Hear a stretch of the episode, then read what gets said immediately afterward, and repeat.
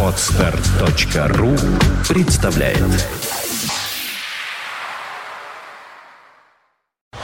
You are listening. You're listening to Internet Radio Fontanka FM. Fontanka FM. Виват. История. Добрый день. Вы слушаете радио Фонтан КФМ. В эфире программа «Виват История». В студии постоянный ведущий Сергей Виватенко. Добрый день, Сергей. Саша, здравствуйте. Здравствуйте, дорогие друзья.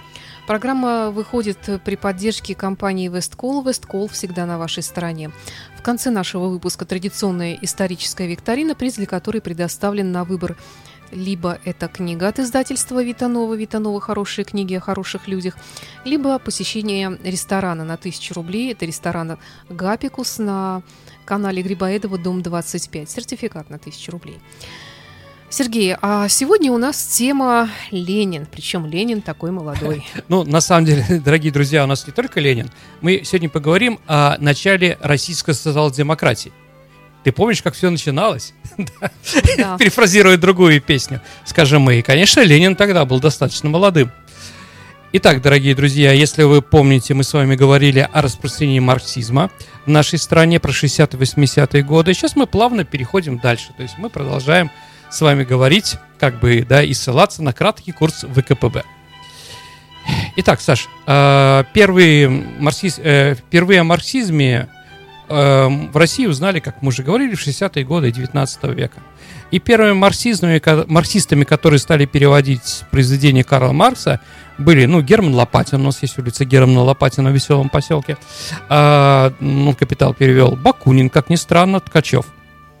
Но первые а, револю- эм, м- марксистские социал-демократические а, кружки организации появляются только э, в конце 80-х, начале 90-х годов.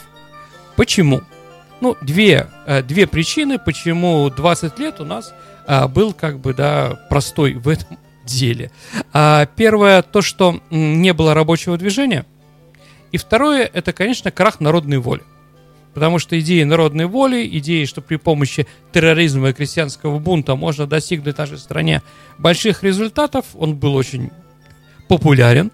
Но в конце концов, да, после смерти Александра II уничтожения этой организации э, террористической и революционной, э, люди повернулись к марксизму. Помните, может быть, в нашем букваре, Саша, была картина такая, нет, в родной речи за первый класс. Плачущая мама э, Владимира Ульянова, а рядом гимназист Володя, и там картина Белоусова называется «Мы пойдем другим путем». На самом деле, дорогие друзья, э, ну никто не знает, что Ленин сказал такую фразу. Вроде у маняши, у младшей сестры Владимира Ильича, а в ее воспоминаниях Владимира Ильича Ленина что-то такое проскакивает. Ну так вот, достаточно мутно. Ну неважно. Есть штамп, что Ленин сказал, мы пойдем другим путем. И пошел другим путем. Итак, первая вообще организация социал-демократическая большая, которая действительно у нас была, это, конечно же, э, это, конечно же, группа освобождения труда Григория Валентиновича Плеханова которая была организована в Женеве в 1983 год. Прекрасное место Женева для организации э, революционных и марксистских организаций. И Ленин ее тоже очень любил. Так или иначе, э, Георгий, Георгий Валентинович, э, он был народником. Как вы знаете, около Казанского собора он организовал первый митинг в нашей стране. Э, После этого организовал черный передел и вынужден был эмигрировать. Вместе с ним другие бывшие достаточно известные народники, которым надоело и которые разочаровались в терроризме и в народничестве, они организовали первую марксистскую организацию. В эту организацию группа освобождения труда входило пять человек. Это Плеханов, это Игнатьев, это Засулич, Дейч и Аксельрод. Вот эти люди, больше у них никого членами организации не было. Какие же цели были организации, чтобы понять вообще, что происходило? Первое главное – это распространение идей Карла Маркса и Энгельса в России через переводы на русский язык этих произведений, Лени- э, этих произведений основоположников марксизма. Второе, конечно, критика народной воли. И третье, а, разработка важнейших э, раз- разработ- э, разработка, критика и анализ важнейшей ситуации, которые происходили в российской жизни через марксизм. Что же сделала эта группа? Она организовала типографию, перевела и напечатала около 15 а, около 15 произведений Карла Марса, и, э, Карла Марса Энгельса, и также Плеханов тоже кое-что ответил, да, ну, наверное, его знаменитый, это наши разногласия и социализм и политическая борьба. Итак, ну и можно сказать, что об этой группе еще сказать, что Плеханов первый, кто заговорил о мессианстве рабочего класса. Вот почему у нас Бердяев и многие другие э, философы, они находят, что э, марксизм, хотя он атеистическая пропаганда, он очень переплетается с христианством. Поэтому не случайно, я не знаю, по Андрей Белый Заповеди назвал... коммуниста у нас. Что-что? Заповеди коммуниста. Ну, заповеди, да. Да. Абсолютно верно. А, э, Андрей Белый, ну, конечно, не марксист, но все равно он назвал первым большевиком Иисуса Христа. Мгм. Да, вот мессианство, все эти вот вещи, да, об особой, э, значит, особой роли рабочего класса, вот они очень пересекаются с марксизмом. Так или иначе, действительно, вот это первая организация. А на территории нашей страны мы, наверное, должны сказать об организации, которую организовал инженер Раченко в 1897 году, и кружок назывался «Кружок стариков». Саша, почему старики? Что такое название-то, а? как вы думаете? Не знаю. А они все с бородами были. Да. А у Ленина была первая кличка Старик, кстати, тоже, да? Почему? Из-за бороды. Ленин, ему было тогда 23 года. Он действительно был достаточно молодым и известным э, человеком. Эм, пару слов о биографии Ленина и о том, что подтолкнуло его к марксизму. Да? Мы уже начали об этом говорить, но давайте еще расскажем. Да? Владимир Ильич Ленин, он волгарь из Симбирска. А, большую роль в его развитии сыграл его старший брат Александр Ульянов, который был, как известно, народником.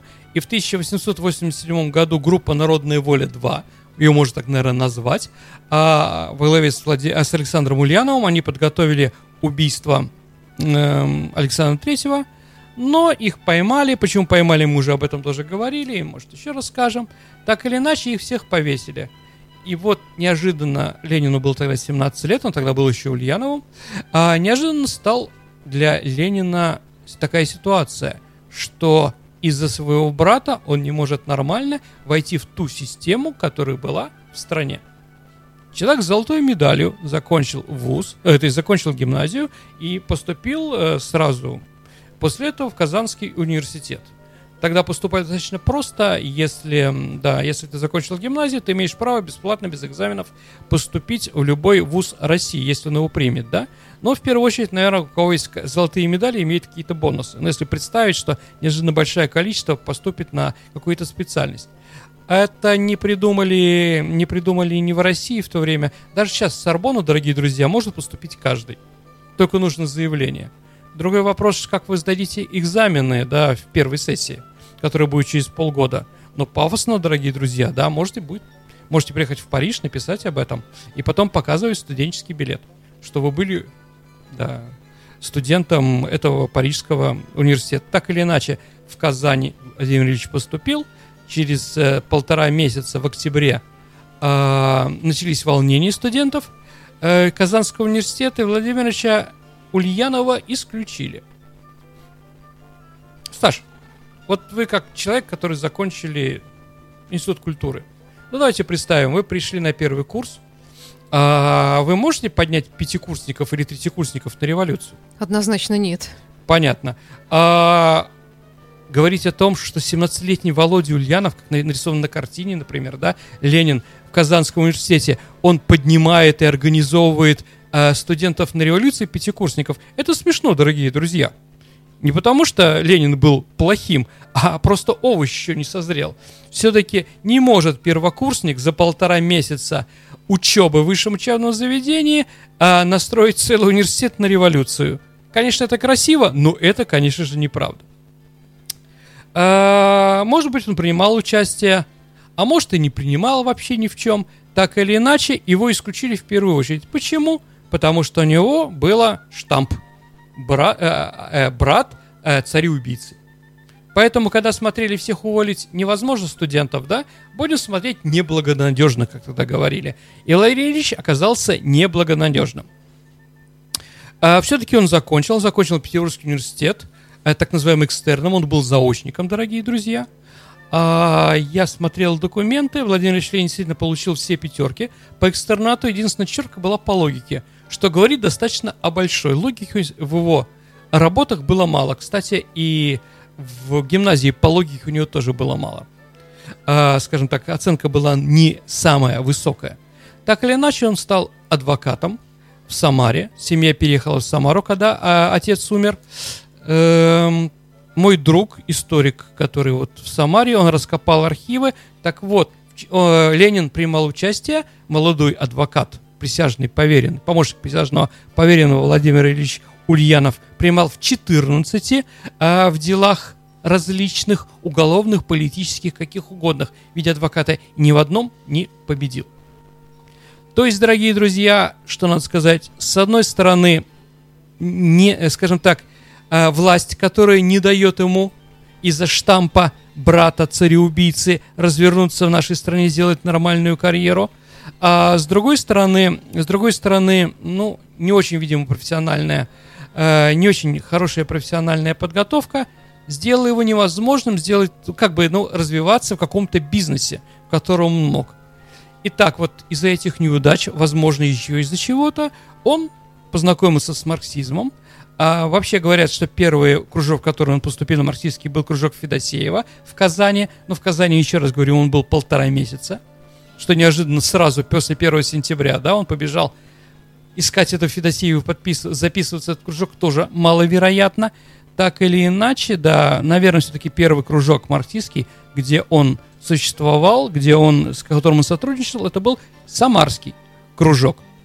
Ну вот, в Самаре не дался бизнес, он приехал в Петербург, тоже стал присяжным поверенным на Гражданской улице.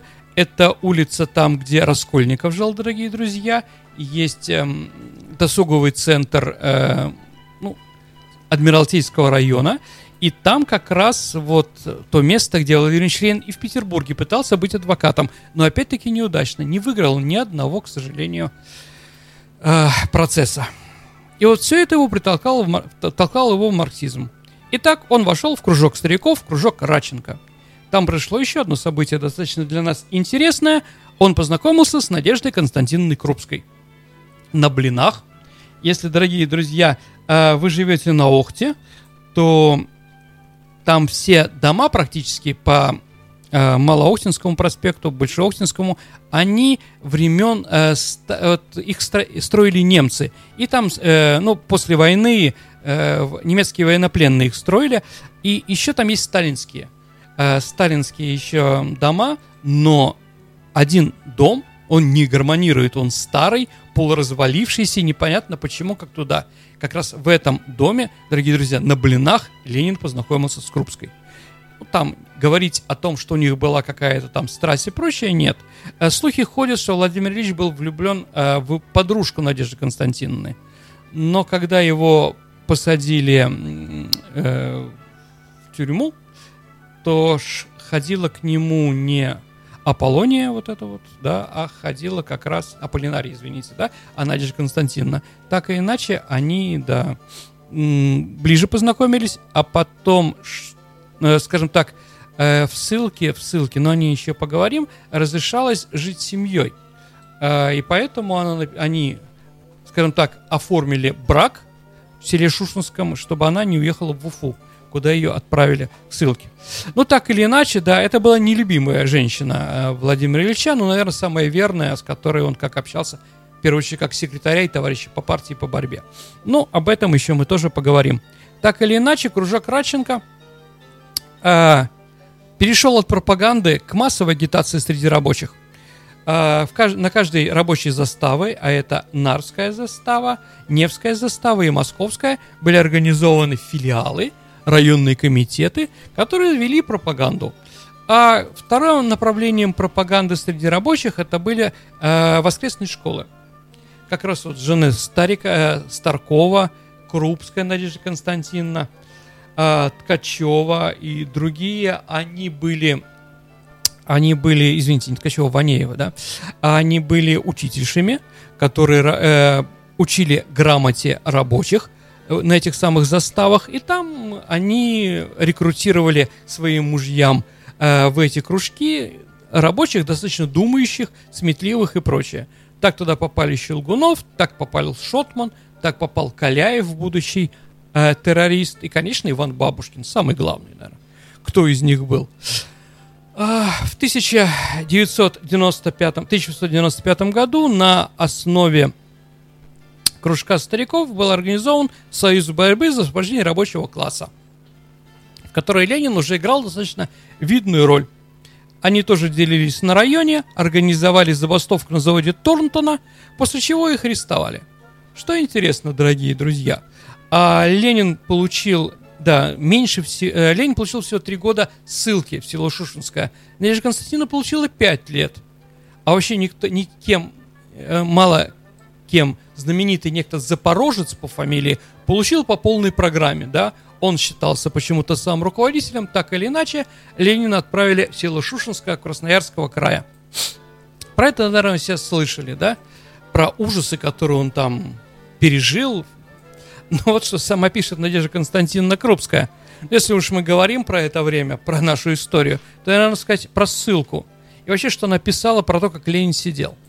Вот Ленин ей пишет от 12 января письмо – а здоровье мое, ну, находится в тюрьме э, на, господи, на Петра Лаврова, на Фурштадтской. Тот вот, которая находится, как это называется, предварительное заключение у нас, да? Угу. на какой она улице находится? На набережной. Нет, на набережной уже кресты. Это находится около этого, Литейного, 4, около Большого дома. Угу, ну, да. Предварительного заключения. По-моему, на Фурштадтской. Угу. А, так вот, он пишет, как он там сидел, здоровье вполне удовлетворительное. Свою минеральную воду получаю и здесь. Мне ее приносят из аптеки в тот же день, как закажу. Сплю 9 часов, 9 часов работаю и вижу во сне главы будущей книги. А вот что пишет Надежда Константиновна, да, про Шушинское. Владимир Ильич в Шушинском получил, получал мизерное восьмирублевое пособие. Но на эти деньги в месяц он имел чистую комнату, кормежку, стирку и чинку белья – Обед и ужин, по мнению Крупской, был простоватый. Раз в неделю бедному Владимиру, для бедного Владимира Ильича убивали барана, которым кормили его, пока все не съест. Когда же съест, говорит Надежда Константиновна, хозяйка покупала мясо. Видимо, баранина не считалась мясом. Да, и делали из мяса котлеты для Владимира Ильича на следующую неделю. Но добавляет Надежда Константиновна, молока и шаник было вдоволь. И Владимир Ильич и для Владимира Ильича, и для его собаки. Вот, как видите, да, Владимир Ильич во время жуткой ссылки охотился, ездил в ча- э, гость, э, к своим друзьям, которые сидели где-то рядом, да, занимался юридической практикой селян. Да, на что, Высыпался. конечно, не имел права, да.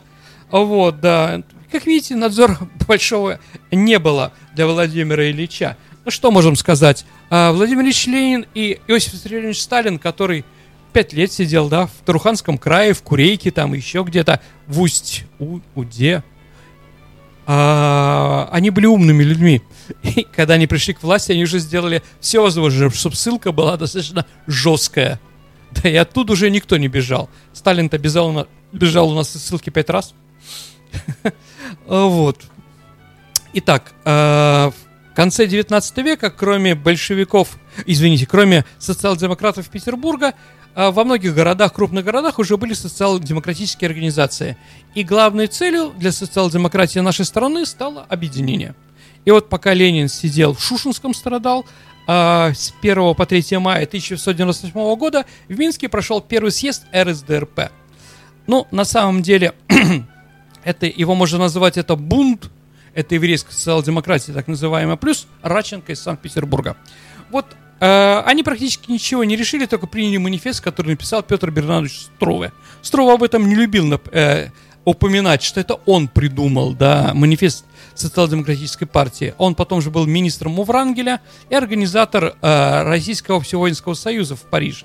Но единственное, что он хорошо сделал в Париже, это организовал имку пресс, так называемый самый знаменитый книжный магазин – а, русскоязычный в Париже. Последний его внук Никита был руководителем, но вроде он накрылся, потому что нынешняя миграция книг на русском языке не читает.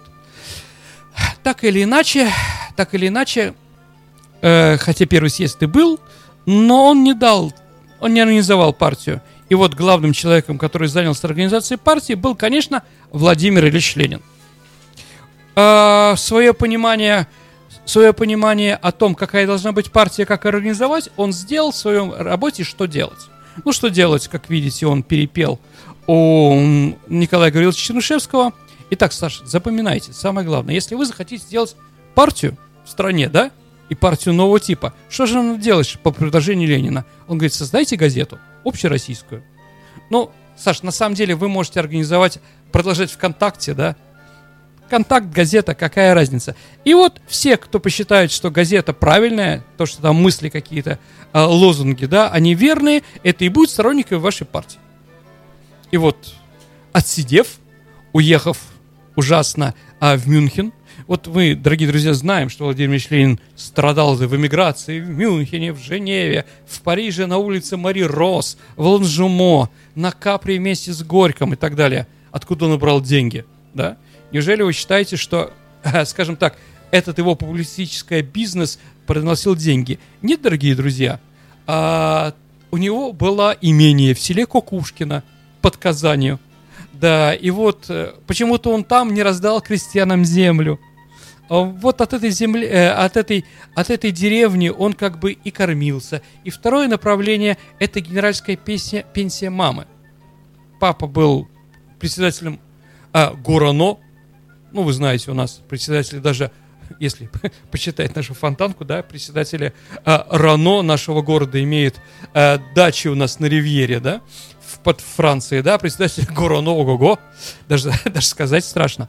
А, так или иначе, так или иначе, Владимир Ильич Ленин жил вот благодаря тому, что накопили, накопили его родители э, за границей. Итак, э, так вот, в Мюнхене э, в декабре 1900 года вышел первый номер газеты «Искра». Я думаю, вы помните. Э, к 1902 году «Искру» как газету главную социал-демократическую признали 25 городских организаций. И вот эти 25 организаций организовали во главе с Владимиром Лениным и Плехановым второй съезд партии, который проходил сначала в Брюсселе, а когда стало, видимо, ну, сложно, говорят, что их могут там арестовать, вот они бросили, э, да, фруктовое пиво э, бельгийское на английский эль и переехали в Лондон. И в Лондоне уже окончательно организовали партию. Ленинская партия – это партия нового типа. Чем отличается, да, вот слышали все, партия нового типа, Саша, можете объяснить, чем партия нового типа отличается от просто партии, даже марксистской социал-демократической? Да думаю, ничем, только тем, что она новая. А, одной очень большой, скажем так, разницей. А как раз вот по параграфу номер один устава и разыгралась главная борьба на, съезде, на съезде партии. Так вот, э, в чем же суть а, а, отличия идеи Мартова от идеи Ленина, да? Значит, кто может быть членом партии? По Мартову любой человек, который признает программу и устав, э, программу и устав, Ленин говорит, любой человек, который признает программу и устав и активно работает в первичной партийной организации. Вот в чем партия нового типа. А, не европейская. Ну, Мартов предлагал европейскую партию. Он говорит, Ленин, нам не нужны такое количество членов партии, там, да, там, 100 тысяч, 200, 300. Зачем нам нужно такое количество партий и людей, которые не работают, болото? Пусть у нас будет минимум минимором, как любил говорить Владимир Ильич Ленин, но это будут активные люди, которые действительно будут работать. И действительно, дорогие друзья, если мы говорим про 17 год, а, в марте 17 года э, меньшевиков было 600 тысяч человек, большевиков всего 75.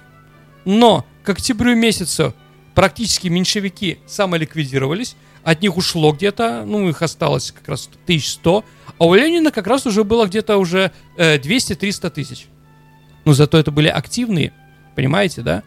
Как говорил Дмитрий Попов, вспоминая фильм «Куранта» или «Зопа», да, а, про разговор лисицы и э, львицы, да, что я-то рожаю льва, как сказала, да. То есть, действительно, может быть, партия маленькая, но какой результат, какой выхлоп, как говорят в определенных местах у нас. Итак, на втором съезде партии были приняты устав и программа. Программа «Минимум» и программа «Максимум». А, наверное, все слышали о, о них, ну, кто-то не слышал. Я расскажу. Программа минимум, что надо сейчас делать, это свержение самодержавия, организация демократической страны. И программа максимум, это построение а, социализма и коммунизма. Впервые, дорогие друзья, в, уста, э, в программах социал-демократической партии появилась, э, появилась строчка о диктатуре пролетариата. То есть, что такое диктатура пролетариата, по мнению программы социал-демократов? Это завоевание пролетариатом такой власти, которая позволит ему, внимание, подавить всякое сопротивление эксплуататорского класса. То есть, на самом деле, уже в 1903 году многое говорилось то, что немногие понимали, о чем говорят, да? А, ну, с 17 по 37 год они доказали, что они хотели сделать. Итак, по спору по первому пункту, какой быть партии, были организованы два направления российской социал-демократии. Это большевики и меньшевики. Саша, я думаю, нам надо заканчивать. Я тоже так думаю, хотя, конечно, ну, все это интересно, не, это нет, у нас близко. новости, да, и, и прочее. Ну, понятно, ну, мы да. продолжим говорить о Владимире Ленине, да, и об социал-демократии. Викторина. Викторина. Подводим итоги прошлой программы, да? У нас был Иван Сусанин героем. Да, как называется сейчас район, в который находится Лудомлина, где совершил подвиг Сусанин. Сусанинский район. Да, у нас много правильных Ну, ответов, отлично. разумеется. Все прекрасно знают Светлана Андреева. Географию Костромской области. Светлана Андреева, одна из первых Прекрасно, прислала поздравляю, правильный ответ. Светлана. Да, мы свяжемся и расскажем, как получить ваш приз. Ну и сегодняшний вопрос. А сегодняшний вопрос такой. А, ну, про Ленина. На советской карте ленинские места в городе Ленинграде. А, это место в нашем городе указано под номером один. Что это за место? Итак, на советской карте ленинские места в городе Ленинграде, он указан под номером один. Так какое же место нашего города указано под номером один? Ваши ответы оставляйте на нашем сайте фонтанка.фм э, в специальном разделе «Вопрос программы «Виват История». Э, Не забудьте указать ваше имя, фамилию, номер телефона, ознакомиться с правилами получения приза. А приз у нас это книга издательства Витанова «Хорошие книги о хороших людях», либо сертификат на 1000 рублей на посещение ресторана «Гапикус» на канале Грибоедова 25. Спасибо, Сергей. И до Спасибо, дорогие друзья, до новых встреч. You are listening. You're listening to Internet Radio Fontanka FM. Fontanka FM. Скачать другие выпуски подкаста вы можете на podster.ru